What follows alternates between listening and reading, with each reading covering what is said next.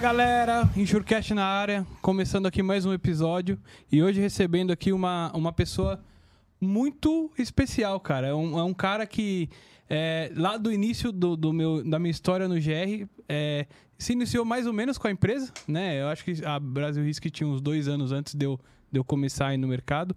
E até pelo perfil da empresa, que era muito próximo às seguradoras, foi onde talvez eu tenha me, me alimentado muito de informação ali.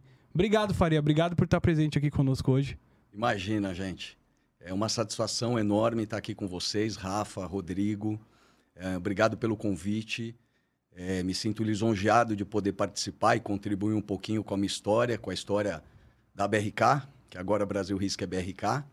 E estou à disposição de vocês. Vamos ver se a gente agrega um pouquinho de conteúdo aí para o nosso mercado segurador. Boa, boa. Obrigado, Faria, novamente. É, antes da gente iniciar o nosso vídeo, primeira coisa, não deixem de se inscrever no nosso canal no YouTube. Olha nas só, redes sociais. É, tem que lembrar no começo do vídeo. Nas redes sociais. Inclusive, foi a dica lá do É, é. Luciano aqui, né? É, é, nas redes sociais, deram curtir, compartilhem. Deem sugestões de quem vocês querem que tragam também, porque só, só só estamos trazendo pessoas interessantes, né? Faria agora aqui, um cara empreendedor aqui, eu quero saber mais sobre a história dele. E vamos lá, vamos para os nossos patrocinadores? É, Se você é do ramo do seguro de transporte, certamente já ouviu falar da Moraes Veleda. Temos o prazer de tê-la conosco como nosso patrocinador. Hoje, a MV é líder de mercado no gerenciamento de risco e prevenção de perdas, sempre utilizando as melhores tecnologias, sem deixar de lado a humanização no atendimento e execução de suas atividades. A Moraes Veleda possui um software house pronta para desenvolver aplicativos personalizados para você ganhar tempo, reduzir custos e potencializar resultados. A Moraes Veleda vai muito além das soluções habituais, utilizando sua experiência de 23 anos para estar à frente das suas necessidades. Lá eles consideram que missão dada é missão cumprida. Obrigado, MV. A BRK está há mais de 15 anos no mercado de gerenciamento de riscos e gestão logística, sempre focada em resultados e satisfação plena de seus clientes, se destacando no desenvolvimento de soluções customizadas, com resultados positivos e constantes para seus clientes. A BRK oferece soluções tecnológicas para mitigação de riscos de roubo de carga, tais quais monitoramento de veículos, inteligência aplicada aos processos de transporte, prevenção de acidentes e sistema de gestão logística. Brasil Risk agora é BRK. E Faria, Boa, moleque. gostei do nome, cara. Gostei dessa mudança para BRK. Acho que foi mais simples, ficou mais é, é, fácil de se falar. Ficou bonito também, né? O É, logo. ficou bacana. Bem interessante. E, e mais do que isso, cara, eu acho que é, todo mundo já chamava Brasil Risk de BR. Agora é BRK. Como que foi a ideia dessa mudança? Por que, que isso aconteceu? Cara, excelente a pergunta, né? É, um monte de gente tem falado conosco em relação a isso, né? Pô, a mudança de nome. E eu acho que a gente está conseguindo passar o sentimento que é um sentimento de evolução, né? Então, a gente pensou bastante em relação a esse assunto. A gente falou, pô, primeiro que a gente tem um problema aí, né? Você tem Brasil Risk, que toda vez que você fala para alguém num e-mail, por exemplo, ou endereço do site, você tem que soletrar o RISC, porque a pessoa não sabe como é que é que está escrevendo aquilo. Então, o BRK já simplificou isso. E, cara, é o nosso momento de super evolução. A empresa vem se transformando nos últimos anos como uma empresa tecnológica, uma empresa digital. Eu acho que é o nosso melhor momento em relação a isso. A gente tem feito, feito muitos investimentos em relação à tecnologia, em relação à inteligência artificial, machine learning, etc. Então, é, a, a mudança do nosso logo é, é mais é, um item que representa essa evolução tecnológica da nossa empresa. Então, agora, BR, Brasil Risk é BRK. Boa, boa. boa. E conta pra gente, o, o, o Faria, vamos começar agora é, falando um pouco de você, né? E, é, como é que foi seu início de carreira? Você, é, todo mundo sabe no mercado que você veio do, do, do, do, do serviço militar, né? Você vai contar antes dele, mano? Deixa ele, deixa ele, deixa, deixa ele que ele gosta. Ele gosta Ele de gosta falar de sobre, falar isso. sobre- é. É, O cabelinho tá assim. É, tá, tá meio reco hoje. É, você, vê, você tem essa veia militar e como é que foi esse início, essa transição? Conta um pouquinho pra gente aí. Cara, eu. eu é, a, a história, na verdade, assim, né? Eu sou, eu venho de uma família simples, né? Minha mãe é uma professora é, do ensino público, meu pai é um contador. Antes mesmo de eu, de eu ir para o exército, eu fui office boy durante uns dois anos, mais ou menos. E an- mais ou menos junto com a questão do exército veio a questão da faculdade, né? Então eu fui fazer faculdade de direito com uma ideia meio ficcionada de ser delegado. Né? Então falei, pô, vou fazer faculdade de, de direito e entrei na faculdade. Quando eu já estava terminando o primeiro ano, foi a minha época de alistamento militar. Eu ia completar 18 anos, então tinha que me alistar como qualquer um de nós. E por estar na faculdade, eles me selecionaram para ir para um tal de CPUR, que eu não sabia o que, era isso. Então, o Centro Preparatório de Oficiais da Reserva. Eles formam ali em um ano e meio, eles formam aquela garotada que já está cursando faculdade, eles formam para serem oficiais, alguns, né? Para serem oficiais durante um tempo limitado de oito anos. Então, foi assim que eu ingressei no Exército e lá fiquei durante os oito anos que, que eu podia ficar, que foi o tempo máximo. Eu fiz a escola durante um ano e meio, depois eu servi praticamente quatro, quase quatro anos num quartel de tropa, terminei a faculdade de Direito e fui para a assessoria jurídica do Exército, aqui pertinho no Ibirapuera. Né? E, aí, e aí vem a, a, primeira, uma das primeiras. Eu gosto de contar bastante história, né? Claro, tô chegando, Não, tô chegando perto, dos, perto dos 50 anos, a gente vai acumulando história. Então vem uma das primeiras histórias assim que foi marcante para mim que quando eu completei, eu fiquei na assessoria jurídica do Exército, quando eu completei o tempo máximo, eu fui sair do Exército, né? nós éramos obrigados a nos desligar. Uhum. E aí, com mais três, três colegas que estavam na mesma situação que eu e também estavam na assessoria jurídica, a gente falou: pô, vamos montar um escritório. Pô, a gente tem bagagem, a gente está aqui três anos e tanto aqui, só que só trabalhando com direito militar, né? Mas, mas você chegava a receber processos internos, assim, para que analisar Cara, o, o grande, o grande foco ali era de pareceres jurídicos, porque a gente estava no Comando Militar do Sudeste, né? Então, é onde tem um general quatro estrelas, né? O cara toma decisões e tal. Então, chegavam, na verdade, é, casos para nós darmos pareceres para o general tomar as decisões deles, dele em relação a isso, ah, em relação tá. àquele determinado assunto. Assuntos internos ali. Do, Assuntos do internos, uhum. basicamente. Uhum. Então, por exemplo, um problema de disciplina, um, um ah. acidente, um disparo acidental, um atropelamento, alguma coisa que tivesse acontecido, que precisasse apurar alguma responsabilidade, a gente fazia parte daquilo e, de acordo com a lei, dava um parecer para o general tomar a decisão ali. Então, era mais ou menos assim que funcionava. Então, quando, quando a gente saiu, aí saímos os quatro e a gente falou, pô, vamos montar um escritório, uhum. achando que sabia alguma coisa.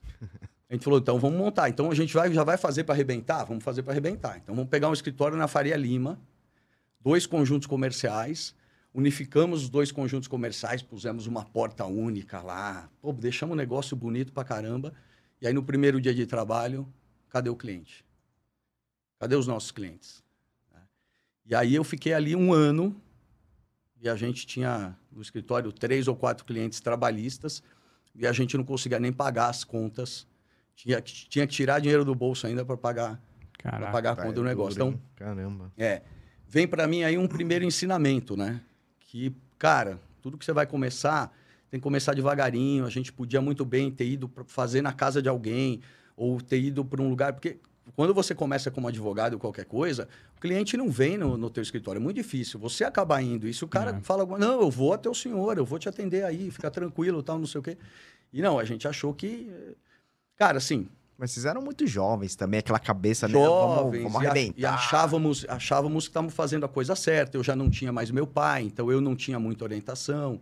Né? Então eu ia muito no meu feeling, que na época estava completamente errado, né? É, mas foi legal para aprender, cara, porque quando a gente foi faz, falar de Brasil Risk, a gente foi montar Brasil Risk, é, tudo aquilo que eu tinha feito de errado. Então, por exemplo, a gente começou, os prédios que a gente foi, a gente mudou duas vezes.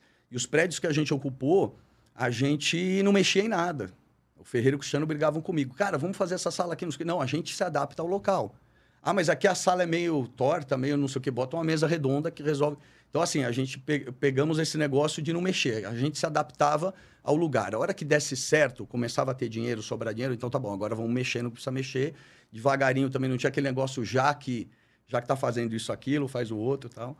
Então, é, voltando à questão do Exército, saí, saí do Exército no ano 2000, né? É, e foi o mesmo ano que eu entrei para o gerenciamento de risco. Né? saí do Exército no começo do ano 2000 e no meio do ano, um pouquinho, de, talvez agosto ou setembro, não me lembro muito bem, eu comecei na NGV, né? Você sabia o que era isso ou não fazia ideia? Você já tinha uma ideia? Não tinha a menor ideia, cara. Na verdade, eu nunca tive nem ideia de ser empreendedor, né? Uhum. Eu tive, eu- eu- a, gente, a gente teve essa tentativa de montar o escritório que não deu certo, mas nunca foi uma coisa assim que, ah, quando eu era garoto, eu era novo, tinha 15, 16 anos, ah, eu quero ter um negócio um dia, eu quero montar um negócio um dia. Eu não tinha, Verdade? é, eu não, não, não tinha isso, cara. Eu fui adquirindo isso com o passar do tempo. Mas, é, quando eu- aí eu fui, logo que não deu certo o negócio do escritório, eu passei a mão no telefone. Bom, primeiro tem uma coisa engraçada aí, que eu liguei, liguei cheguei para os meus sócios no escritório, né? E falei, gente, eu não aguento mais, a gente está um ano aqui, a gente só gastou dinheiro e eu preciso ir embora.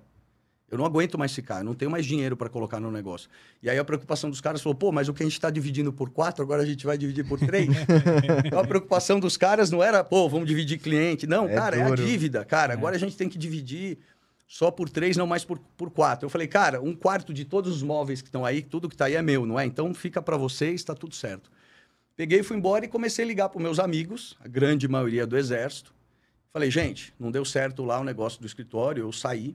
E depois não deu certo mesmo, os caras ficaram mais cinco ou seis meses e fecharam. Entendi. E aí eu comecei a ligar para os caras e falar, cara, eu preciso trabalhar, alguém está sabendo de alguma coisa? Aí um amigo falou, olha, eu fiz uma entrevista numa empresa chamada eh, NGV Gerenciamento de Risco. Só que eu também fiz na GP Patrimonial. Como a GP me chamou primeiro, eu fui para a GP, eu acho que tem essa vaga em aberta na tal da NGV. Eu falei, mas o que, que é esse negócio de gerenciamento de risco? E ele me respondeu mais ou menos assim, cara, são uns postos avançados, você tem que fazer uns controles, um checklist de caminhão e tal, falar com o motorista, fazer briefing com o motorista. E mais ou menos o começo do GR era isso. É, é. E aí eu falei, beleza, cara, me passa o contato. Aí me passou o contato de um, de um capitão reformado. Eu fui, fiz a entrevista, passei no processo seletivo e comecei, eh, em 2000, trabalhar com gerenciamento de risco na NGV, Caraca, caraca. que era do, do, do, do Coronel Vaz e do Coronel Newton. É, Cara, Vai, também é verdade. é, uma escola. Eu tenho, só tenho a agradecer o tempo que a gente passou por lá. Uma escola. É, aprendemos muito do que é certo, mas aprendemos também o que não fazer. Tomamos lição do que não fazer.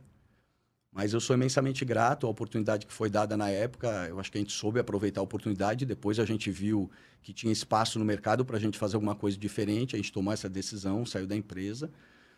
E em 2006 fundamos a então Brasil Risk. E, e você começou como PA mesmo, o, Faria? Eu, eu comecei, na verdade, eu fui contratado. Tem uma história legal aí também, tá vendo? Que eu vou lembrando das histórias aqui. É, e que também traz ensinamento, cara. Eu, eu comecei, na verdade, numa posição chamada supervisor de contrato. Tá. É, Ah, mas Começou de cima. comecei. Comecei de cima, cara. Os caras, ah, tenente, veio como Advogado, tenente, tenente. É. É, mas aí tem uma história triste aí no meio, né? É, eu entrei quando era NGV. Seis meses depois, o Vaz e o Newton tiveram algum problema e resolveram cindir as empresas. E o Newton criou a NGO e o Vaz criou a GV. E aí, quem estava naquela posição de supervisor de contrato, gerente operacional e etc., puderam escolher com qual, qual das duas empresas queria trabalhar. Quem estava. Porque eles fizeram uma divisão de contrato. Né? Então, vamos supor, a empresa tinha uns 40 contratos, 20 para mim e 20 para você. Quem estava dentro do contrato acompanhou. O gerente do contrato, o coordenador, os PAs acompanharam o contrato. Quem estava fazendo gestão, que era o meu caso, o caso do Cristiano também, nós éramos em cinco supervisores de, de contrato, nós pudemos escolher. E aí, os cinco, mais o gerente de operações, escolhemos trabalhar com o VAS. Cara, a gente quer trabalhar na GV. E beleza. Primeiro dia de GV, ajudamos, fizemos uma mudança lá, tal, não sei o quê. Primeiro dia de GV, a gente sentou numa mesa de reunião. O VAS falou, gente, nós temos um problema. Nós tínhamos cinco supervisores para 40 clientes. Agora nós temos cinco supervisores para 20 clientes. Não dá. E aí virou pro, pro, pro Lauro, na época o Lauro era, era o, o supervisor de contrato que no Rio. Falou, "Ri- ô Lauro, eu não fiquei com nenhum cliente do Rio, cara. Como é que eu faço, cara? Vai trabalhar Coronel Newton. E aí virou para mim e falou assim, Faria, você foi o último que eu contratei, cara. Então, vou te colocar de aviso prévio. Ou você vai trabalhar com o Coronel Newton. Aí eu falei, chefe, cara, por um motivo de foro íntimo, eu prefiro, então, eh, entrar de aviso prévio E aí ele fez um compromisso comigo, ele falou, se acontecer alguma coisa nesse meio do caminho, e ele falou, vou te dar um aviso prévio de 60 dias, e se acontecer alguma coisa nesse meio do caminho, eu te, eu te aviso e a gente pensa em alguma coisa. Eu falei, beleza. Perto de dar uns, uns 30 dias de aviso prévio, ele me chamou, falou, meu, eu acabei de fechar um contrato, Metropolitan Logística, e eu preciso pôr uma pessoa lá. Só que não é uma pessoa nível supervisor de contrato, é uma pessoa nível coordenador que na GRs você tem um supervisor acima do coordenador, diferente de, de uma série de companhias, né? Uhum. Eu falei, e, e? Ele falou, aí que seu salário vai diminuir, né, cara? Vai baixar de, de cargo, seu salário vai diminuir, mas é o que eu posso te oferecer para agora. Eu falei, tá fechado, vamos trabalhar. Eu falei, vamos fazer um outro acordo? Assim que você tiver a oportunidade de trazer alguém para a posição de supervisor de contrato, você me traz de volta, você me privilegia por causa de tudo isso que ele falou, cara, já está na minha cabeça, já está palavrado. Aí fui, aí eu trabalhei dentro da Metropolitan como PA, né?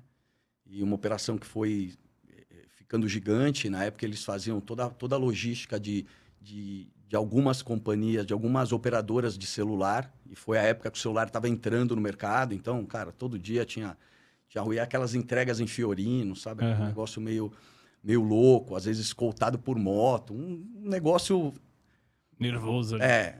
E aí é, fiquei lá durante um tempo, ele cumpriu a palavra dele, quando teve oportunidade me chamou, voltei a ser supervisor, depois fui promovido a gerente, depois lá mesmo eu cheguei a ser gerente de operações patrimoniais, o Cristiano era gerente de operações de transporte, eu era gerente de operações patrimoniais, depois o Cristiano foi promovido a diretor, virou meu chefe, né? E o Charles veio para a posição do Cristiano. E, cara, foi muito legal. Foi uma escola e nos ensinou bastante, nos, nos enveredou para esse caminho de, de montar a, a, a Brasil Risk. E aí, como vocês, vocês se espantaram, né? Falou, pô, você nunca teve esse negócio de ser empreendedor? E a Brasil Risk nasceu também de uma forma inusitada, né? A gente estava almoçando, eu, Ferreira e Cristiano, um dia no Porpetão, acho que vocês não conheceram. Era um boteco de esquina ali na, na Miruna mesmo, onde ficava a GV.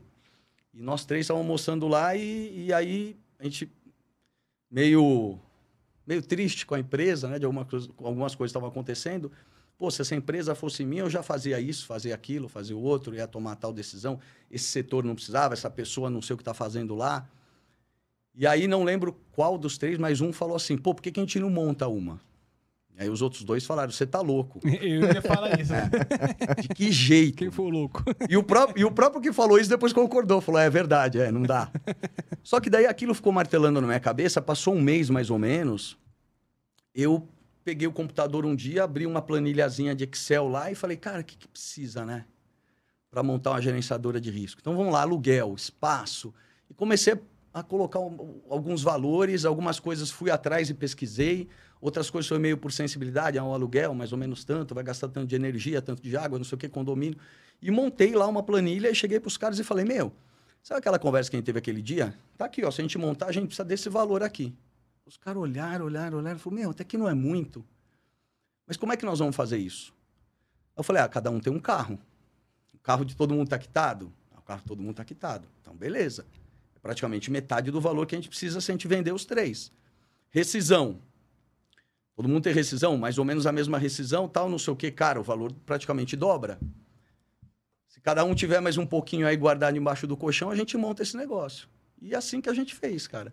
Aí a gente se organizou um pouquinho melhor e E na época não tinha tanta exigência quanto hoje pra pra você começar, né, Faria? verdade. Em termos de estrutura e etc. Era no que era novidade, assim? Não era no que era novidade? Já tinha GV que você tinha falado? Eu, eu não sei nem se é questão de ser novidade ou não, mas a questão de as próprias companhias de seguros ainda não está preparada para avaliar a GR de uma maneira mais Exatamente. técnica, né? Também não tinham os profissionais de gerenciamento de risco que tem hoje dentro das companhias, que hoje todos conversam de igual para igual com a gente. E mesmo quando começou a ser criado isso lá atrás, você chegava com um relatório de autotrack, por exemplo, os caras não sabiam ler. Né? E, e muitos profissionais que têm seguradora hoje é, vieram também, né? De gerenciadoras, né? Grande parcela, cara. Ah, Grande legal. parcela. Cê- as gerenciadoras formaram muitos profissionais também para esse nicho, né? Sem dúvida nenhuma. Sem dúvida nenhuma, a gente, a gente contribuiu. Mas é, é, é um, é, um, é um setor que, há, há algum tempo, eu falava, pô, é um setor desunido. Hoje eu vejo que existe já alguma coisa das empresas estarem se falando um pouco As mais. gerenciadoras? É, eu acho, eu, eu acho que hoje, principalmente com as. Naquela época que a gente não tinha Brasil Risk ainda e trabalhava na outra empresa, tinha um certo. É... Fica mais fácil explicar da seguinte forma: as gerenciadoras antigas não viam as seguradoras e corretoras como clientes. Falar, meu cliente não são esses caras. Uhum. Eu vou ouvir um moleque vir aqui e falar para mim o que eu tenho que fazer, o que eu não tenho que fazer. Então eu ouvi isso várias vezes. E a gente justamente remava contra isso. Falar, claro que é, cara. O principal, que são os principais clientes, porque se ele te desomologa ou se ele não te homologa, você não trabalha. Quando a gente montou a Brasil Risk, a primeira preocupação é: será que em seis meses a gente está homologado em todas as empresas? Todas as seguradoras, todas as companhias? Era essa a maior meta. Falou, cara, se eu não tiver homologado, eu posso ter um cliente desse tamanho que eu não trabalho. É verdade. né? Então, assim, era a forma de se enxergar o mercado. A forma antiga era, não, meu cliente é o embarcador, o operador logístico, a transportadora. E hoje, acho que é, todo mundo entende o papel de seguradoras e corretores, o quanto que é importante, cara. E você tem que estar bem com esses caras. Se você não tiver, não adianta nada. Ele vai procurar quem os atenda melhor. E vocês já iniciaram com esse, com esse DNA bem forte, né, né Faria? Cara, então, é, hoje quando a gente pensa um pouquinho, fala, pô, como é que, como é que começou né, a nossa prospecção comercial, né? Então, primeiro eu lembro bem que, como a gente tinha vindo de uma gerenciadora que na época era grande e a gente atendia grandes contas, a gente falou, pô, eu conheço o fulano lá em tal empresa, em tal embarcador, é, tem a Metropolitan, tem não sei o quê. Aí, cara, quando a gente foi bater na porta desse cara, esse cara falou, cara, não dá para começar. Quantos clientes vocês têm? Uhum. Como é que vocês estão funcionando? Onde vocês estão Sim, homologados e tal? Ah. E aí a gente pegou, primeiro mudou, mudou completamente o foco, né? A gente falou, cara, duas coisas que a gente tem que fazer. Primeiro é isso, prospectar através de, de seguradoras e corretoras. Ou seja, me dá onde você tem problema. Me dá o que, que você tem de problema que eu vou resolver. Eu já volto nisso. E a outra coisa era fazer o seguinte: bom, se eu tenho um, operador, um, um embarcador grande, atendia bem o cara, eu tinha relacionamento com todas as transportadoras daquele embarcador grande. Eu estou batendo no embarcador e não estou trazendo nada. Cara, eu vou na transportadora dele. Porque ele muitas vezes tem, tem operação que é dele dele mesmo. Ele tem uma policyzinha, ele tem operação, cara, essa é a operação que eu quero. E é assim que a gente começou. Cliente pequeno, transportadoras de Santos, transportadoras aqui de São Paulo. É, a gente começou assim e foi ganhando corpo. E, e aí, voltando a falar de, de, de seguradora, naquela época tinha um problema muito sério com eletrônicos. Uhum. né? E aí a gente falou, poxa, cara, vamos meter a cara nisso aí. É, todo mundo com problema de, de, de eletrônico, vamos resolver. E aí a gente começou com Sony, com AOC na época, isso a gente está falando de 2008, 2007 para 2008, alguma coisa em 2009. Então a gente começou, a gente ficou conhecido na época assim, ó, os meninos que resolvem o problema do eletrônico. É. A gente chegou a ter Foi um foco, né? todos. Foi É, um foco. foi um né? foco, foi um segmento. É, e hoje a gente voltou muito para esse negócio de se- de segmento, né? Um negócio que o Vasco fala muito. A É. gente voltou. Eu ia até comentar isso, até desculpa te cortar. Na época você tinha muito esses nichos, né? A gerenciadora X é do siderúrgico, a, gerencia... É. a Brasil Risco é do eletrônico, a Y é de transportador. É. É, aí vocês principalmente ampliaram. É que antigamente também não tinha muita cultura de outros segmentos, eh, embarcadores, contratar GR.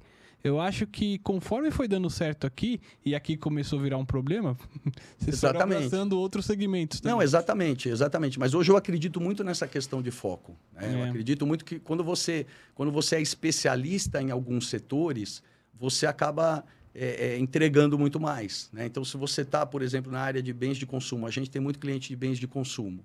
né? A gente acaba pegando o know-how daquele tipo de Isso. produto, como que funciona. E aí, para você atrair outros, fala, pô, tá funcionando para o meu concorrente. Cara, eu quero fazer com o cara que sabe resolver meu problema. Né? Uhum. Então, hoje, hoje a gente tem um, um foco muito grande em relação a segmentos. Eu, eu, eu acredito muito nisso. A gente teve até também, quando a gente conversou com um corretor, é, o, o, o Roberto, o Roberto da, da, da, Uhum. da, Ins- da Insert. Insert, e ele é um corretor fo- focado, focado em transporte, ele não vende mais nada, só transporte. Eu, eu, eu sou muito, eu acredito muito nessa questão. E, e o que você está falando, eu, eu concordo plenamente. Você foca, você fica especialista naquilo e vira referência naquilo, né? Exato, exato. E aí, até para concluir o que você perguntou, o nosso foco foi, em relação à prospecção de negócio, foi com seguradoras e corretoras. Uhum, É. uhum. É, mais com seguradoras ainda.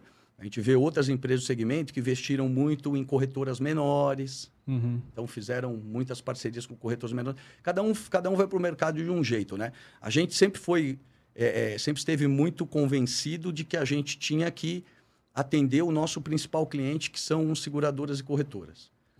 E na época que você estava na, na GV ainda, você como su- supervisor de contrato, né, que você comentou, você já tinha esse contato com a seguradora? Você já percebia isso de uma maneira diferente? Tínhamos.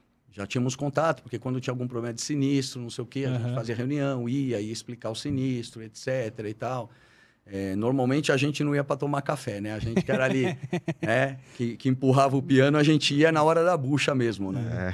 É, e e eu acabei, acabei lembrando uma outra história. Manda Conta aí, bala, conta aí, Faria. É, é, quando, quando a gente foi montar, que eu falei da, da, da montagem da, da Brasil Risk e Uhum. da dificuldade que foi na época, né? Que a gente saiu contando moeda para poder Uhum. montar o negócio.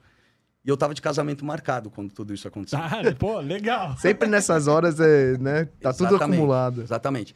E aí, é, eu fui o primeiro, inclusive, eu fui o primeiro a sair da, NG, da GV para poder é, é, me, me colocar 100% à disposição do projeto da Brasil Risk, que a gente até então também não sabia o nome. Depois eu falo como é que o nome surgiu. Uhum. Aliás, o nome surgiu a gente tomando cerveja no boteco, eu, Ferreiro e Cristiano, começamos a falar enrolado, um monte de nome de empresa, e o Cristiano soltou o Brasil Risk e a Não, gente falou... Cristiano que soltou. É, Aí vocês, esse! é esse mesmo, é esse mesmo, não sei o quê. Aí bebemos mais para comemorar que a gente tinha achado o É nome. da hora. Mas isso foi depois que estava reformando já o lugar que a gente tinha alugado e tudo. É, mas aí eu cheguei, eu cheguei para mim, isso foi em abril, mais ou menos, quando eu saí, e eu tava com o casamento marcado para setembro. Aí eu cheguei para minha então noiva e falei para ela, falei, ó, eu tô saindo da, da empresa, eu pedi as contas, eu já cheguei assim, né? Eu liguei e falei, ó, tô passando a noite na sua casa. Ela, o que aconteceu? Falei, não, chegando eu Vendi a explico. Ela, casa também. Você tá me, tá me deixando... Eu falei, calma. Aí cheguei lá e falei, ó, saí, tal, o projeto é esse, expliquei para ela o que, que a gente ia fazer. Aí primeiro ela falou, meu, você é doido. Você É. tem uma boa posição lá dentro, porque na época eu estava como gerente de área, né? Você tem uma boa posição lá dentro, você tem bom relacionamento com o Vaz, você tem bom relacionamento com o Vinícius. Pô, acho que você tem muito para crescer dentro, dentro da empresa e tal, não sei o quê. Eu falei, ah, mas o projeto é esse, a ideia é essa tal. Tô com o Ferreira e com o Cristiano. Ela falou, piorou. Primeiro eu falei, eu tô com o Cristiano. Ela falou, ah. Aí eu falei assim, tô com o Ferreira também. Ela falou, puta. Mas você sabe, Faria, deixa eu até. Você sabe que eu sempre achei vocês três, assim, bem complementares, no sentido que o Ferreira é o bom vivan, né? É o cara que abre as portas em todos os lugares, etc. O Cristiano é o, que, o cara que passa aquela seriedade quando precisa. Ah, manda o Cristiano, sabe assim? E você é o cara que puxa a cordinha ali, né? Você é o cara que. Não sei, não, ao meu ver. eu- Tudo vem de é fora. É a, é a impressão que vocês passaram. Você é o cara assim, pô. Vamos dar uma segurada aqui, a- aqui não precisa. Vai, vai O modelando. cara mais cabeça. Eu até assim, brincava né? com o Ferreira, né? Quando a gente precisava é, pensar em algum projeto pra algum segurado e tal. Aí ele, eu só preciso convencer o Cristiano, porque eu falei vai ser difícil. Mas era mais. Aí no 2x1 eu era voto vencido. né? mas, Era mais ou menos por aí. Mas é realmente, os perfis são muito complementares. E isso, a gente sempre percebeu isso é, é, no, no dia a dia, né? Na, na forma da gente conviver e na forma de expor ideias. E depois isso ficou é, sacramentado quando a gente fez alguns, alguns testes, DISC, não sei o que, não sei o que lá. Então a gente vê que realmente os perfis são bem complementares. E eu acho até que isso é essencial para qualquer organização. Uhum. Certeza. Se tivessem dois caras pensando igual o Ferreira, a empresa falia. Se tivesse É. dois caras pensando em segurar muita coisa, também a empresa não ia para frente. Então, acho que o equilíbrio ali, você ter skills complementares, eu acho que é super importante. Mas aí, voltando ao assunto lá do, do casamento, aí eu cheguei para ela e falei, não, não sei o que, você tem certeza, tal? Eu falei, eu tenho certeza, tal. Eu falei, então eu quero prorrogar, postergar o nosso casamento. Porque eu não sei quando é que eu vou ter salário de novo, eu não sei o que, que vai acontecer, eu não sei como é que vai ser, eu vou ter que super me dedicar a isso, não tem dia, não tem hora. E eu não quero me comprometer com você, tirar você da tua casa, do conforto que você tem, pra você passar perrengue comigo. Então vamos adiar um ano, vamos ver o que, que vai acontecer. E aí ela falou assim: não, amanhã a gente conversa, então. Eu peguei e fui embora, ela ficou meio chateada, tal, não sei o quê. Aí no dia seguinte ela, me, ela que me ligou e falou assim: vem aqui que eu quero conversar com você. Eu cheguei lá, ela que tinha planilhado tudo, e falou: ó, é mais ou menos isso aqui que nós vamos gastar por mês? Eu falei: é, mais ou menos isso aqui, por quê? Ela falou: não, então eu seguro as pontas. Então, no- então postergar o casamento não deu certo. não, eu seguro as pontas, faço questão, não sei o quê. Então, assim, até, até um agradecimento para minha esposa, que sempre foi muito parceira, né, cara? Então, é, desde o começo, ela, ela viu, ela, ela limpou chão junto comigo. Ela, de final de semana, fechou envelope para mandar fatura para cliente, papel pardo, não tinha logo, não tinha nada. Imprimindo boleto, imprimindo relatório de, de rastreamento, botando tudo para mandar para os clientes, isso de final de semana. Ela me ajudava e tinha que varrer e passar pano, não sei o quê. Então, foi, sempre foi muito parceira em relação a isso. Então, uma história que, que eu lembrei aqui com satisfação. Ah, e não tem como se dar certo sem a ajuda da, de quem está contigo, né, cara? É, cara, você tem uma ideia, né? É, esse, esse, antecipando um pouquinho até da nossa cronologia, né? É, quando teve toda essa nossa mudança para a Nestec, cara, foi a decisão mais importante das nossas vidas, né? Decisão profissional mais importante, né? Primeiro que a gente não estava tomando uma decisão só por três famílias. A gente estava tomando uma decisão por 950 famílias na época. Hoje somos 1.100. Nós temos 1.100 colaboradores contando BRK e LogRisk, que é a nossa empresa, no, empresa da Nstec agora, no México, mas foi uma iniciativa nossa em 2019.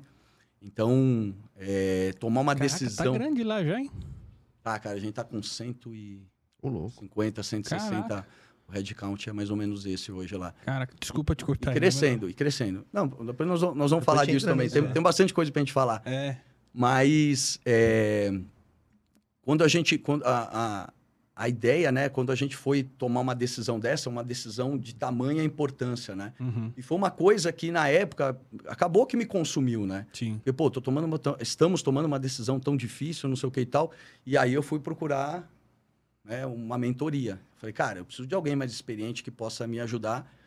E aí, pode falar o nome de profissional aqui? Não? Pode, claro. E aí, a Sandra, me, a Sandra é minha coach, me acolheu na época super bem e me ajudou a entender o momento, o que estava acontecendo, o que, que eu queria para os próximos anos, etc. E uma coisa que ela me chamou a atenção, e entre esse equilíbrio que a gente está falando, né? Que é que se você não está bem em casa, não tem como você você tá mal em casa, não tem como você levar isso para o trabalho. Você não está bem de saúde, não tem como isso não afetar o trabalho. Então o equilíbrio entre as coisas é muito bacana. E uma das coisas que a Sandra falou, ela falou assim, cara, você precisa ensinar algumas pessoas como é que faz para ser um empresário bem sucedido. Bem sucedido foi por conta dela. Para ah, ser, ser, ser um empresário bem sucedido, estar saudável, ser saudável, praticar o teu hobby, a tua academia, etc é, se manter casado, né? Então, hoje você vê muitos empresários bem-sucedidos, mas que sacrificaram alguma coisa. Uhum, né? uhum. E acho que até esse momento que a gente passou de pandemia tudo, cara, traz, traz um pouco de reflexão em relação a isso, né? A gente ficou mais com a família, a gente se preocupou mais com a saúde. É. Então, cada vez mostra, cada vez mais mostra que o equilíbrio entre saúde, lazer e trabalho e família, cara, isso tudo tem que estar tá muito bem alinhado, tem que estar tá tudo muito bem, porque senão aonde vai estourar a corda vai ser justamente no trabalho. É.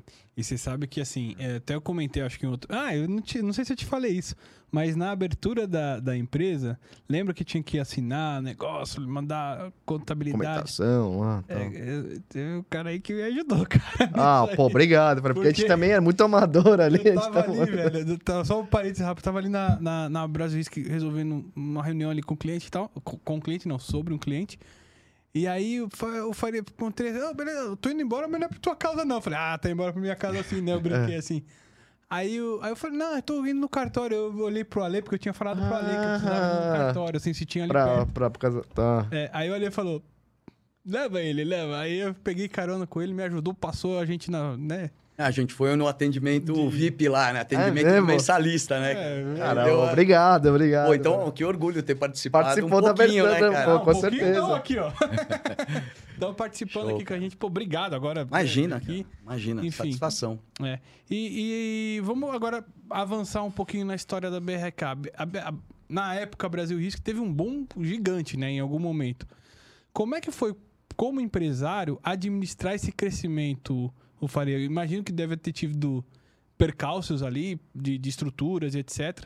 Como é que foi isso aí, cara? cara eu, assim, o momento mais difícil da empresa, sem dúvida nenhuma, foi o começo. Porque o começo ele te traz muitas incertezas, né? Uhum. Você não sabe o que, que, que, vai acontecer no dia seguinte. Você vai fechar o próximo cliente, se naquele mês você vai perder um cliente, como é que vão, vão acontecer as coisas. A gente foi crescendo de uma forma gradativa, né? É, não chegou a ter assim... Claro que teve anos que a gente cresceu pô, sei lá, 500, 600%, né? Porque Uhum. do zero, qualquer coisa que você crescer é muito. É, do pouco, a mesma coisa. Hoje em dia, os desafios são muito maiores. Mas é, é, a gente sempre, eu sempre brinquei com o Ferreira e com o Cristiano, e isso foi até uma metodologia que a gente acabou implementando na empresa. Eu sempre falei para eles o seguinte: eu falei, olha, a gente vai dar passos do tamanho das minhas pernas. Como eu tenho 1,65m e a perna é curta, então nós vamos dar passo curto sempre. Sempre falei isso para os caras.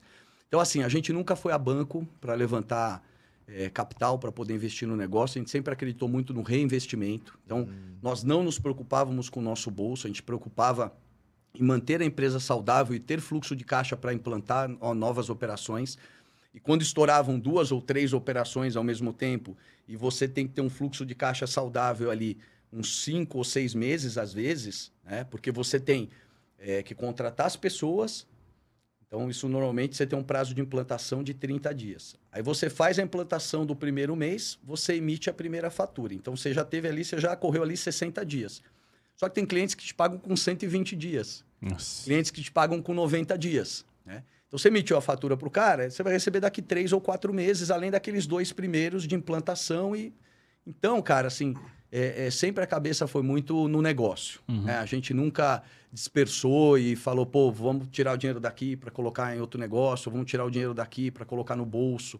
né? A gente até tentou outros investimentos em alguns momentos, mas foi com dinheiro do próprio bolso, sem ter tirado da empresa, né? sem, sem ter sangrado a empresa, que eu acho que o segredo é esse. E, e a gente nunca teve muita habilidade. Como a gente não vem de família de empresário, né? a gente não estudou para isso, Hum. a gente via o que acontecia, estudava ali alguma coisa eh, na hora ali, o que estava acontecendo, o que precisava ser estudado, e pesquisava, e etc. E via o que outros empresários faziam. Então a gente tinha um feeling, um norte muito bom. Mas acho que o grande conceito sempre foi esse: não dar passo maior que a perna, esperar receber para depois gastar. Sabe coisas básicas que Uhum. a gente deveria fazer na nossa Que casa? muita gente não faz, né? É. E a gente foi sempre assim, cara, no, no beabá ali, entendeu? É, contando vírgula, tudo direitinho, fazendo tudo certinho. Nem habilidade para ir a banco, na época, é, outros amigos empresários falavam, cara, se você for a banco e tomar um dinheiro a X, e você pegar esse dinheiro e fizer não sei o quê, pá, pá, pá, pá, pá, pá, pá você vai estar tá rentabilizando em cima do dinheiro que você pegou do banco. É um puta negócio. Eu falei, tá bom, eu não sei fazer isso. Eu não sei fazer isso, eu não vou fazer. Não tenho habilidade para fazer isso. Uhum. Né? Então, às vezes, você ia até nesses clientes que te fechavam com 90, 120 dias, a próxima coisa que o próprio cliente te oferecia é, você não quer antecipar o seu recebimento? Que a gente tem o um banco tal como parceiro, que vai te cobrar uma taxa menor, e você não fica sem fluxo de caixa. Cara, a gente nunca fez isso. A gente segurava onde? E fala: não, eu tenho dinheiro em caixa, eu não vou fazer. Que legal. Porque a gente sempre acreditou que tomar dinheiro não, não é uma boa. né? A Uhum. gente sempre, sempre usou essa premissa. E aí pode ter um monte de empresário que acha diferente de mim, me conteste e me prove, inclusive, que seria melhor eu ter antecipado, feito alguma coisa naquela oportunidade, mas é o tal negócio. Cara, eu preciso, eu preciso focar naquilo que eu sei fazer e naquilo que eu sou bom. Então, eu preciso entregar gerenciamento de risco. Eu não quero eh, ficar fazendo mágica com dinheiro, não é o nosso negócio, né? Então, a gente sempre cresceu de uma forma orgânica, né? A gente nunca foi para muito, nunca foi para banco para fazer nada. E, e- e essa sua história, assim, agora até pessoal, ô Faria, de chegar CEO da empresa e tal. Óbvio, você já era um dos donos, um dos sócios, hoje você é o CEO já num, num, num processo da Instec. Como é que foi pra você se preparar pra esse momento, em termos até de é, estudo, enfim, etc? É, também, também foi uma coisa, foi resultado do, da, da minha mentoria, né? Uhum. Resultado do trabalho que a Sandra fez comigo. E eu lembro que a primeira vez que a gente sentou para conversar, ela me perguntou co- como que eu queria estar, o que, que você quer, como é que você quer estar daqui três anos? Você quer estar fazendo o quê, em que posição? E a primeira resposta que eu dei para ela, eu falei, eu quero estar fazendo o que eu estou fazendo. Quero continuar sendo diretor administrativo e financeiro da Brasil Risk e tal. E ela falou, tá bom. Né? Primeira sessão, tá bom. Tava fazendo um mapeamento ali, entre outras coisas. Essa foi uma das perguntas. E essa é a cabeça que eu tinha naquele momento. É, e depois eu fui enxergando que, é, que a empresa precisava um pouco mais de estratégia, porque a gente foi conhecendo outras empresas do grupo, estruturadas com essa posição de CEO. É, e eu acho que hoje uma das, das principais coisas que o CEO tem que fazer, que um presidente de empresa tem que fazer, é focado em liderança. Eu vou te dizer que 80% do tempo dele ele tem que estar dedicado a isso. Pelo menos é o que, são, é o que eu tenho estudado, é o que eu tenho visto por aí, para fazer dar certo. É, e aí eu comecei a perceber, falei, bom, 19 empresas, 19 empresas Nestec. Só uma que não tem essa estrutura. Tem três diretores. Aí facilitou um pouco porque o Ferreira passou para a posição de vice-presidente do mercado de, de, relacionamento com o mercado securitário. Então, acabamos ficando eu e o Cristiano. E eu comecei a estudar, eu comecei a me preparar não para isso, eu comecei a me preparar para mim.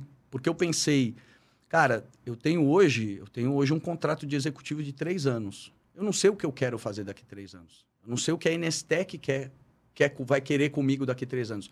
Pode ser que ela não queira mais estar comigo, pode ser que eu não queira mais estar com ela, pode ser que eu queira outros desafios, pode ser que ela me proponha outros desafios, eu quero estar preparado para isso.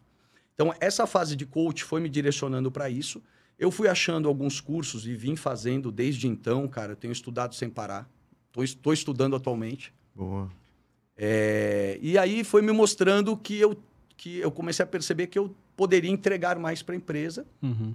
E mas acabei chamando o Cristiano por uma conversa, porque, assim, eu. eu é, se tem um fator, se você me perguntar qual é o maior fator de sucesso da Brasil Risk, eu vou dizer que são meus sócios. São pessoas que eu admiro extremamente, são pessoas super competentes, com habilidades diferentes das minhas. Então, assim, eu sou apaixonado pelos dois, é, cada um com seu estilo, cada um com seu jeito de ser, mas são, são pessoas vocês conhecem, então não preciso ficar vendendo o peixe deles aqui. Estou, na verdade, abrindo meu coração, dizendo o quanto que eu sou apaixonado por eles dois. Mas é, qualquer um de nós três teria a plena capacidade de assumir uma posição de CEO dentro da empresa. E aí eu sentei junto com o Cristiano e falei, Cote, o que, que você acha aqui da gente mudar um pouco a estrutura e colocar uma posição assim, colocar uma posição não sei o que e tal, papapá. Aí na hora ele já virou e falou assim, concordo, é você. Eu falei, não, cara, não, nós estamos nós conversando aqui, vendo né? Porque na minha cabeça a gente podia até chamar alguma empresa, algum profissional que fizesse alguma dinâmica, alguma coisa que direcionasse. Falou, para esse momento da empresa, a gente precisa de uma pessoa com um perfil mais assim, que é fulano. Vocês chegaram a cogitar essa ideia? É, eu, eu pensava nisso. Uhum. Eu pensava que a gente poderia fazer uma dinâmica dessa. Tá. E aí o Cristiano falou, não, cara, eu acho que é você. E aí eu falei, mas por quê? Ele falou, primeiro porque eu acho que você nesse momento você está mais bem, bem preparado, você vem do financeiro e do administrativo. Eu nunca, não tenho noção nenhuma de financeiro. Eu acho que o cara numa posição de CEO tem que ter esse conhecimento. E outra, a gente tem um desafio enorme aqui em relação a, a crescimento de faturamento em 2022, que o Cristiano, inclusive, está arrebentando. Já dou spoiler para vocês aqui. A gente, a gente vem crescendo é, é, nesse primeiro trimestre é algo em torno de 30% em questão de faturamento, comparado ao ano passado. Mas você acha que o fim da pandemia tem, tem ajudado também ou não? É trabalho. Acho que muita prospecção que foi feita no ano passado, muita uhum. coisa que foi plantada no ano passado, e por causa de pandemia, muita coisa não, não, não tomaram decisão, não, não. teve visita às empresas, a gente não visitou empresas, estava um relacionamento frio. Uhum. É, eu acho que a, a, pandemia deu uma estagnada em muitas coisas, né? Uhum. Você contrata uma GR sem ir na GR, sem conhecer a central de monitoramento, sem não sei o quê. Aí o cara da seguradora, da corretora tem que ir lá também falar ok, mas o cara uhum. também, né? A companhia é, é, colocou uma regra ali de não visitar, de não não sei o quê. Blá, é. blá. Então eu acho que complicou um pouco. E aí tudo aquilo que a gente semeou aí no último ano, um ano e meio, a gente está colhendo agora, mas, cara, sem dúvida nenhuma é, total mérito do Cristiano óbvio, e do time óbvio. comercial, porque ele tem uma capacidade gigantesca em relação a isso. Ah, o Cris tá comercial agora? Então, é... 100% é, ou não? 100% comercial. É, a gente combinou, ele cuida do comercial e eu cuido do resto. E, ah, do resto. Eu ia falar, e o operacional? Não, o operacional tá com a Lê, ah, o Camargo. Ah, legal. Tá então com, ele já... Ele... Tá com a Lê, o Camargo. É, no meu lugar veio a Rosângela, que era minha gerente financeira. Hoje é uhum. é nossa rede de, de finanças. A gente ficou super feliz também. É, é, Primeiro, por uma questão de diversidade e representatividade de mulheres é, líderes dentro da empresa. Uhum. Mas é, não só por isso, não é por isso que ela está nessa posição. Ela está nessa posição pela competência que ela tem. É uma pessoa que eu sou fã dela, aprendo muito com ela. E, e o Silvio na área de tecnologia, né? Nosso, nosso CTO. Legal. É, então, nosso board hoje é esse. Então, batendo papo com o Cristiano, a gente começou, falei, não, peraí, vamos chamar o Ferreira. A gente chamou o Ferreira, independentemente dele estar na Nestec, ele cara, viveu Conhece Brasil tudo. Risk e BRK a vida inteira, né? Então, Ferreira, o que, que você acha disso? Assim, a gente tá pensando nessa reestrutura. Ele falou, Faria, voto em você.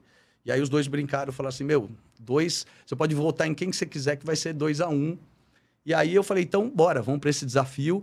É, talvez a gente faça uma, daqui dois ou três anos, faça uma mudança de cadeira é, com o Cristiano, não sei, não sei o que pode se desenhar para os próximos anos aí, mas acho saudável também.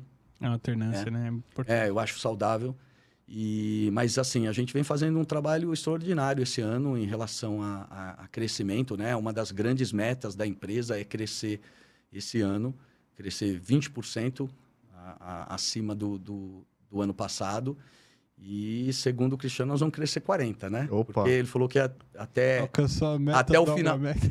ah, ele tá nessa. Ele tá nessa.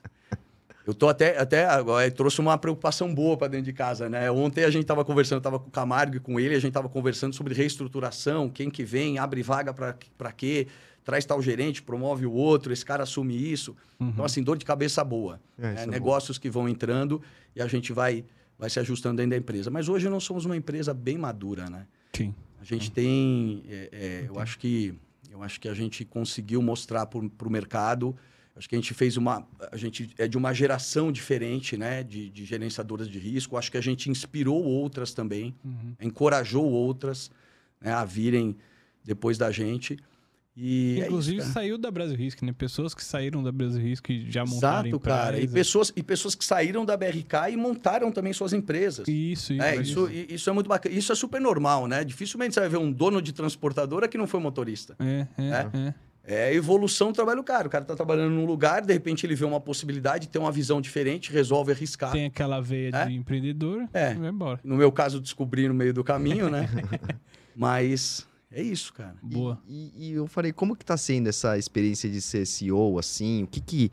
Você falou muito na, na questão da liderança, assim, é, é, é, é- porque qual, qual que é a visão de um CEO, assim? É muito finanças, ou são pessoas, ou é tudo? O que, que que você, na tua experiência? Cara, assim, é, eu acho que, obviamente, você tem que, você tem que conhecer muito bem o negócio e você tem que ter visão sobre todos, todas as, as áreas, né, todas as áreas da empresa. Mas eu acho que é, hoje eu procuro dedicar a maior parte do meu tempo a me relacionar com, a minhas, com as pessoas da nossa empresa.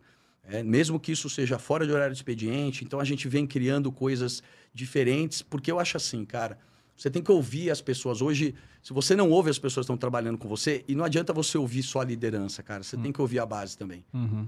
É, Então, existe hoje, na maioria das empresas, um hiato muito grande entre a base e as lideranças. Eu acho que uma das tarefas do CEO da empresa é ele se mostrar disponível não só para as lideranças, mas para a empresa como um todo. Eu, quando fiz, fiz a reunião, então já estava acertado com o Cristiano, com o Ferreira e com o Vasco, que era nosso CEO, agora é, o- é o chairman executivo da Nestec. E aí vem uma novidade, que é a Juliana Tubino, que agora é nossa CEO na Inestec, mas depois a gente pode falar sobre isso. Mas eh, depois que a gente levou isso, isso foi aprovado na Inestec, a gente começou com essa estrutura. Eu fiz uma reunião com o board para falar sobre o assunto e a hora que eu desenhei o, o- o nosso organograma, o que seria nosso organograma novo, que eu desenhei na lousa, eu pus essa posição de CEO do lado. Do lado do, do diretor de operações, do diretor comercial, do diretor de tecnologia, do diretora financeira. Eu coloquei do lado e até o Camargo falou, chefe, mas essa, essa caixinha é em cima, né? Eu falei, cara, não é assim que eu quero que vocês me vejam. Eu quero poder contribuir cada vez mais com o trabalho de vocês. Vocês sabem mais do que eu, tecnicamente, sobre o- As suas caixinhas. as suas né? caixinhas, né? E eu quero contribuir cada vez mais, cara. Eu quero ajudar naquilo que vocês precisarem. Eu quero estar muito focado em estratégia, em planejamento. Então, acho que, acho que o senhor tem um- um- uma lição de casa que ele faz sozinho e com o board dele e, e traz todo mundo para essa discussão e chega numa decisão que é planejamento estratégico, é, orçamento é uma coisa que, que tem que participar, não adianta, e a gente tem que viver em cima de orçamento. Mas eu acho que o fundamental é você estar próximo das pessoas. Então, a gente implementou na empresa coisas como o papo reto. Então, a gente tem todo mês, a gente tem um dia a cada mês que a gente faz um papo reto, é um café da manhã Uhum. com pessoas de um determinado departamento. Então, a última que a gente fez foi com o pessoal de TI. Então, a gente faz online, né? Algumas pessoas participam online e outras pessoas, quantas couberem, a gente coloca presencialmente. E é um café da manhã mesmo. Tem lá pão de queijo, croissant, o suco, papapá. E a gente vai batendo papo sobre várias coisas. Legal. Então não tem, não tem. Assim, gente, qual é a dor de vocês? O que está acontecendo? Ah, eu acho que não sei o que do benefício. E aí, a Nalva, né, que é a nossa gerente de DH, lá a gente chama de desenvolvimento humano e não Ah. recursos humanos.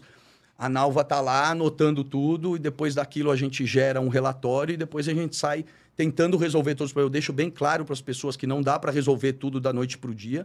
É igual na casa da gen- da gente. A gente não tem orçamento para resolver tudo da noite para o dia. E é aqueles cinco minutos sem perder a amizade, né? É, Mas tá legal, ali. cara. Cara, mas você ninguém tem- se sente ameaçado por Não, estar ali. não, dizer, cara, é, é- é um, a gente tenta ter um papo muito tranquilo. A gente fez a noite da pizza, a gente faz o almocio, que eu brinquei, né? Que eu botei o nome lá do almocio, que a gente almoça com o pessoal, eh, o pessoal do Central de Monitoramento, eh, os postos avançados, a gente está marcando uma data para que todos os postos avançados venham para a empresa. eh, não sei se vai ser almoço ou se vai ser jantar, mas para comer pizza ou para fazer o churrasco. Ah, com os departamentos, eu saio com os departamentos, eles me chamam. Eu tenho a data, ó, essa semana vai sair para almoçar com o pessoal do financeiro. Pessoal, pessoal que me leva. Eu pago a conta, mas o pessoal que me leva. aonde, aonde eles querem ir, entendeu? Ah, a gente quer ir no Outback, vamos no Outback. Ah, a gente quer ir não sei aonde, vamos não sei aonde. É, e para ouvir realmente as pessoas, porque você tira muito ensinamento disso, cara. É. Você tira muito insight. E aí, quando você depois traz o resultado daquilo, que eu acho que isso é o mais importante.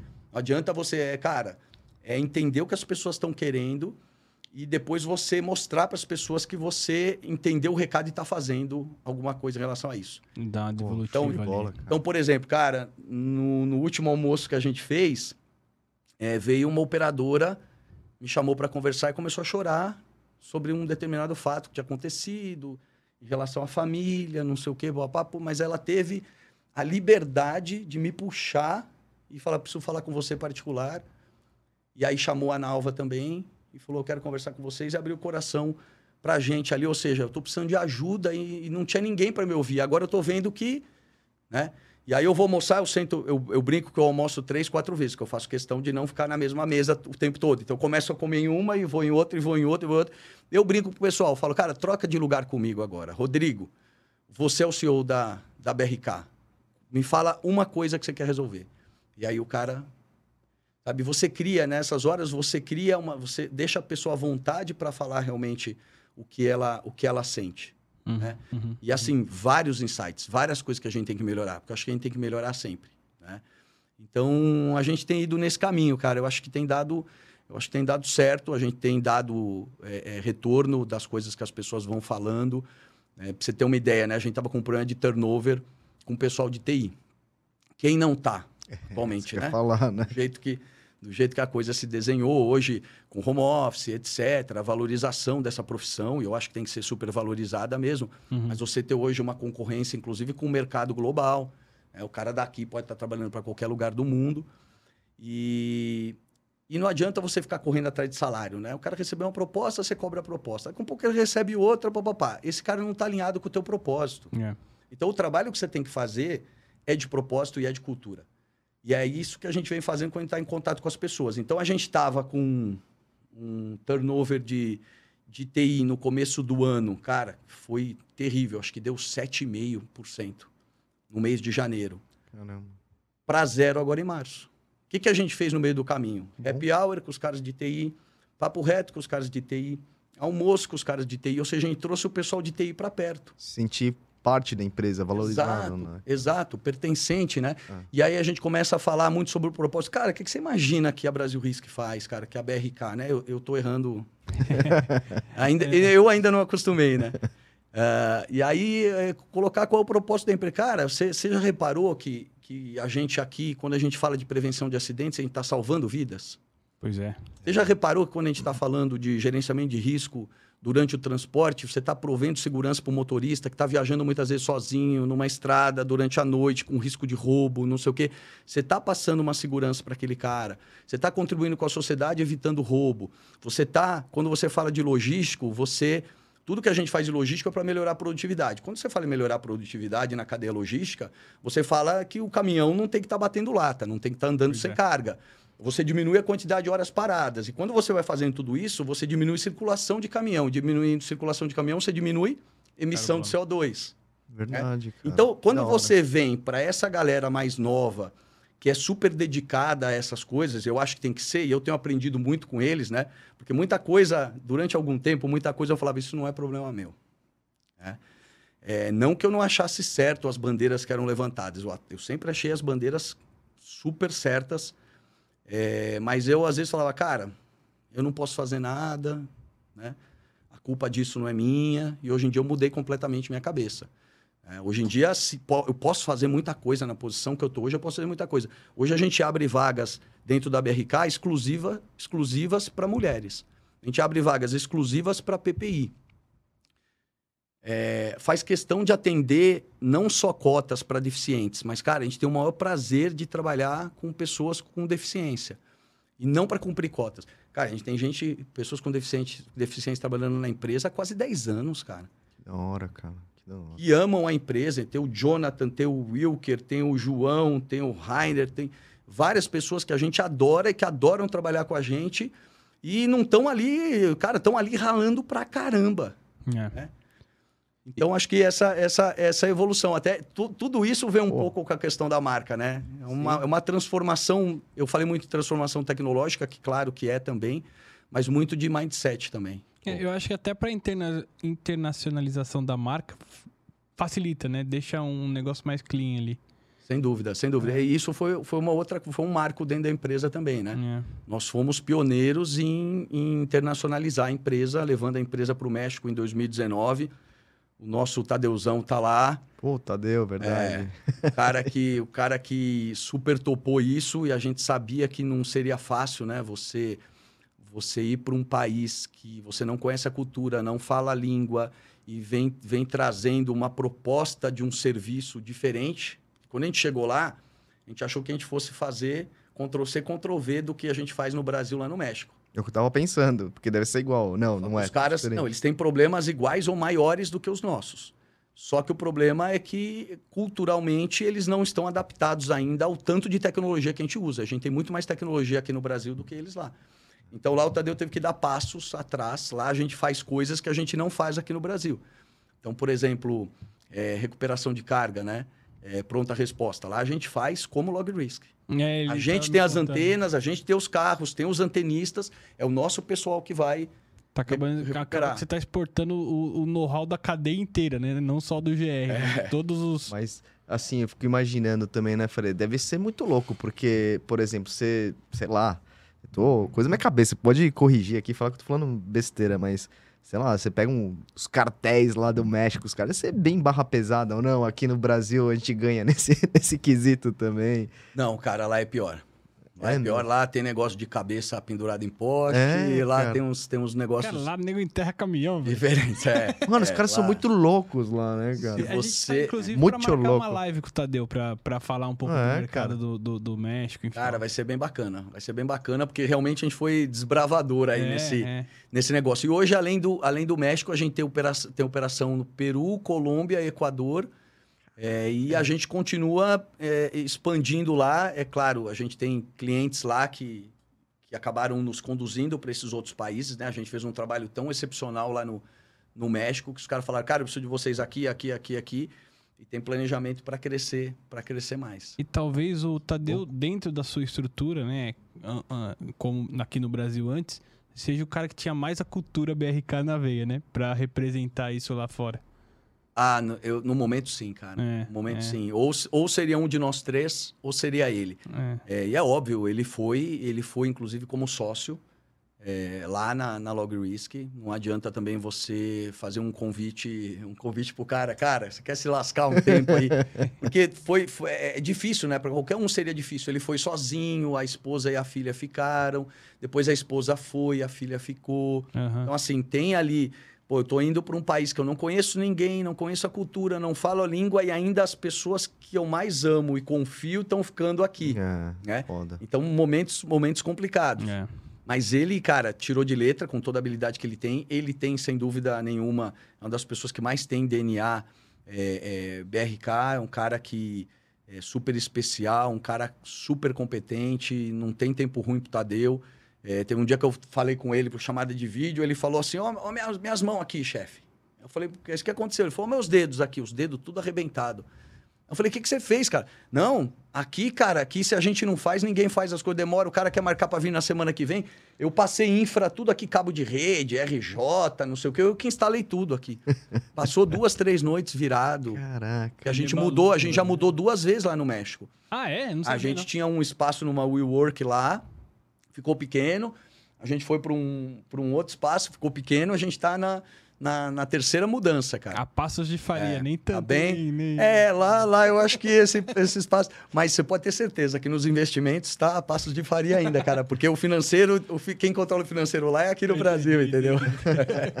Ô, ô, Faria, e aí, pra gente encaminhar nosso papo aqui, fala um pouco desse momento NS Tech. Como é que tá a, a BRK posicionada dentro do grupo? É, enfim, que- o que, que vocês estão é, aproveitando da estrutura NS Tech até pra, enfim, aprender? Como é que é esse momento? Cara, assim, é, primeiro a Nestec tem uma tese muito bacana, né? E, e não foi à toa, né? Que a gente tomou uma decisão super importante é, por 950 famílias e eu tenho certeza, hoje eu tenho certeza absoluta, é, sem dúvida nenhuma, que foi uma decisão super acertada. né? Primeiro porque a Nestec tem uma tese que é muito bacana, né? Então ela, ela, ela investe em empresas com receita recorrente, ela é, investe em empresas líderes de mercado, é, com o sócio certo, então isso é muito bacana, porque isso é uma coisa que o Vasco é, cuida pessoalmente e vai continuar cuidando, mesmo agora com essa mudança organizacional que a gente está passando. É, porque não adianta, cara, você tem que trazer. é, Muitas vezes você vê uma empresa melhor em algumas coisas, mas os sócios que não se adequam ao nosso propósito ou àquela tese. Então você acaba falando, cara, eu vou para a empresa 02 em alguns outros requisitos, mas eu preciso do sócio certo. Uhum. Então, a- a- e mantém as empresas autônomas, independentes. É óbvio que tem algumas coisas, você faz o budget, depois que você fez o budget, o budget é submetido à aprovação, foi aprovado, você tem liberdade e autonomia para continuar a tua vida. Né? Então não tem pegação no pé, toda semana alguém te liga, quer saber isso, quer saber aquilo, me manda isso, me manda aquilo. Cara, você tem seu budget aí, você segue a tua vida. Né? E, e- e uma coisa que é muito legal, que é uma cultura de servir as investidas. Então, isso é falado a todo tempo na Inestec. Cara, a gente está aqui para servir vocês, para melhorar as coisas para as empresas. E isso tem sido feito de uma forma extraordinária. Cara, não é à toa, não é, a gente não está crescendo 30% é, comparado ao ano passado, é, simplesmente porque a gente está vendendo mais. É uma série de outras coisas. E a gente ganhou no meio disso tudo, a gente ganhou é, uma controladoria que a gente não tinha, é, governança que a gente não tinha. Hoje a gente tem um lastro, né? Então hoje, cara, é, tem BRK, que é de tal tamanho, mas você tem NSTEC, que é de outro tamanho muito maior. É, Então você hoje também passa uma segurança e uma senioridade muito maior. É verdade. A gente, eu, eu, eu brinquei, eu falei, pô, a gente há 15 anos, agora vai fazer 16 em julho, né? Então, vamos colocar 16. Há 16 anos montamos a Brasil Risk sem planejamento estratégico, sem BP, sem saber o nome, eh, sem análise de mercado nenhuma, sem saber o ideal, ideal customer profile da empresa. Então, a gente não tinha nada eh, eh, teórico sobre o negócio. E a gente chegou onde a gente chegou. Imagina agora quando você pega a nossa empresa e adiciona uma série de itens que são fundamentais, que para nós nunca foi, empresa de dono, né? O que você não impulsiona o negócio? Então a gente não está crescendo 30% à toa. Não é só vendas que está. Claro, a gente está vendendo muito mais, mas a gente está vendendo muito mais por quê? É porque a cabeça da empresa mudou, o profissionalismo da empresa mudou. Hoje a gente tem que ter pessoas adequadas ao tamanho do negócio. Né? Então, assim, eu acho que a contribuição da Nestec, cara, foi fantástica. É, continua sendo fantástica. Eu continuo acreditando demais é, nesse momento que a gente está passando.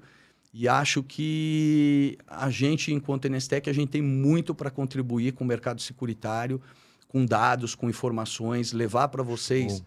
levar para esse mercado, é, é, ajudar vocês a tomarem decisões baseadas em dados. Então, uma série de dados que a gente vem preparando e que, e que a gente vem montando aí ao longo do tempo. Eu acho que E que o mercado é carente, o mercado de seguro Exatamente. é muito carente de informação Exatamente. de qualidade. Exatamente. Eu acho que as coisas vão começar a ficar um pouco mais claras é, do que, que a gente pode, como que a gente pode ajudar, contribuir, agregar valor no dia 10 e no dia 12 de maio, que vai ter a, a, a Insure Future, né? que, o, que o, o Ferreira está liderando aí.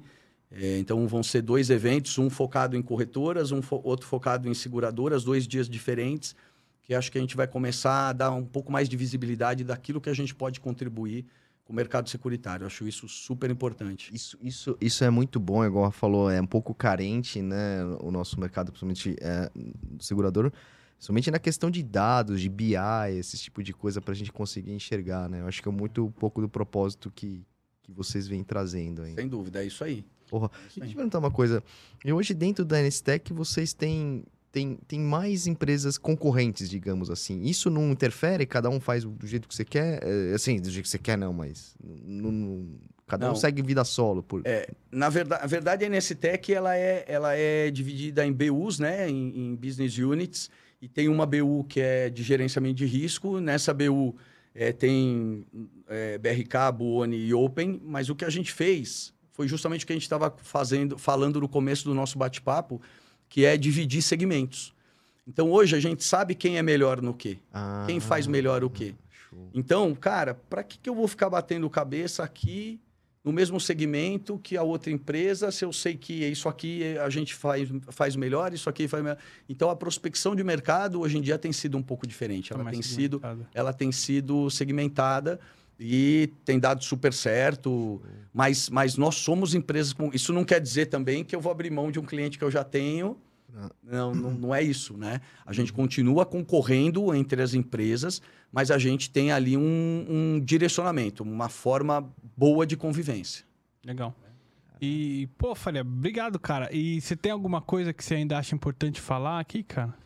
Cara, eu, eu, eu, eu penso o seguinte, cara, a gente tá, o mundo todo tá, tá uma loucura, né, cara? A gente tá num momento de transformação, não só transformação digital, mas a gente vem passando é, por coisas que a humanidade não tinha conhecido. Quer dizer, já até tinha conhecido algumas, Uhum. mas que a- as nossas gerações estão vivendo, né? Então, é, a gente está passando por pandemia, está passando por guerra, é, momento político problemático, é, momento econômico. Pô, você tem hoje é, renda cada vez menor, juros cada vez maior, inflação cada vez maior. Então, a, no- a notícia é que eh, os tempos não estão tão bons. É. né? Mas eu acho que quando a gente está em tempo de incertezas, a gente tem que fazer o nosso trabalho de casa de mapear essas incertezas e, e saber trabalhar, eh, de alguma forma, transformar isso em alguma coisa útil para as companhias, né? É, e assim, cara, como recado final, se eu, se eu posso contribuir um pouquinho, eu acho que é, os líderes das empresas têm que cada vez mais estar focado nas pessoas, né, na gestão dessas pessoas. É, afinal de contas, você fala muito em tecnologia, a gente falou o tempo todo de tecnologia, BRK e etc. Mas quem faz a tecnologia são as pessoas. Se você não tiver as pessoas motivadas, as pessoas engajadas e comprometidas com o propósito da sua empresa, não adianta porque não vai para frente. Então, acho que quem hoje tem posição de liderança tem que se ater bastante a isso. É, hoje, por exemplo, se eu vou fazer a contratação de uma pessoa, cara, a última coisa que eu quero saber, até porque provavelmente já passou é, por outras áreas, mas eu, por exemplo, eu não levo em consideração qual faculdade que fez, se, se é particular, se é pública, se é ou se não é. Entendeu? Eu analiso muito mais soft skills, como que esse cara trabalha com questão de criatividade, como que esse cara trabalha como resolvedor de problemas, como que, o que, que esse cara já fez em conjunto com o time, o que, que deu certo e quando deu errado, como que deu errado. Hoje a gente fala muito em política do erro, né? A gente tem que deixar as pessoas errarem, já nem se considera mais erro, se considera caminhos de aprendizagem diferente, né? É, então, acho isso, cara. Acho que a gente tem que estar super focado em pessoas sempre, cara. Por mais que haja toda essa evolução tecnológica e, e digital, eu acho que eh, se a gente não tiver as pessoas engajadas, a empresa não evolui. Caraca, que show de bola. Vou fazer mentoria com, com o Faria, mano.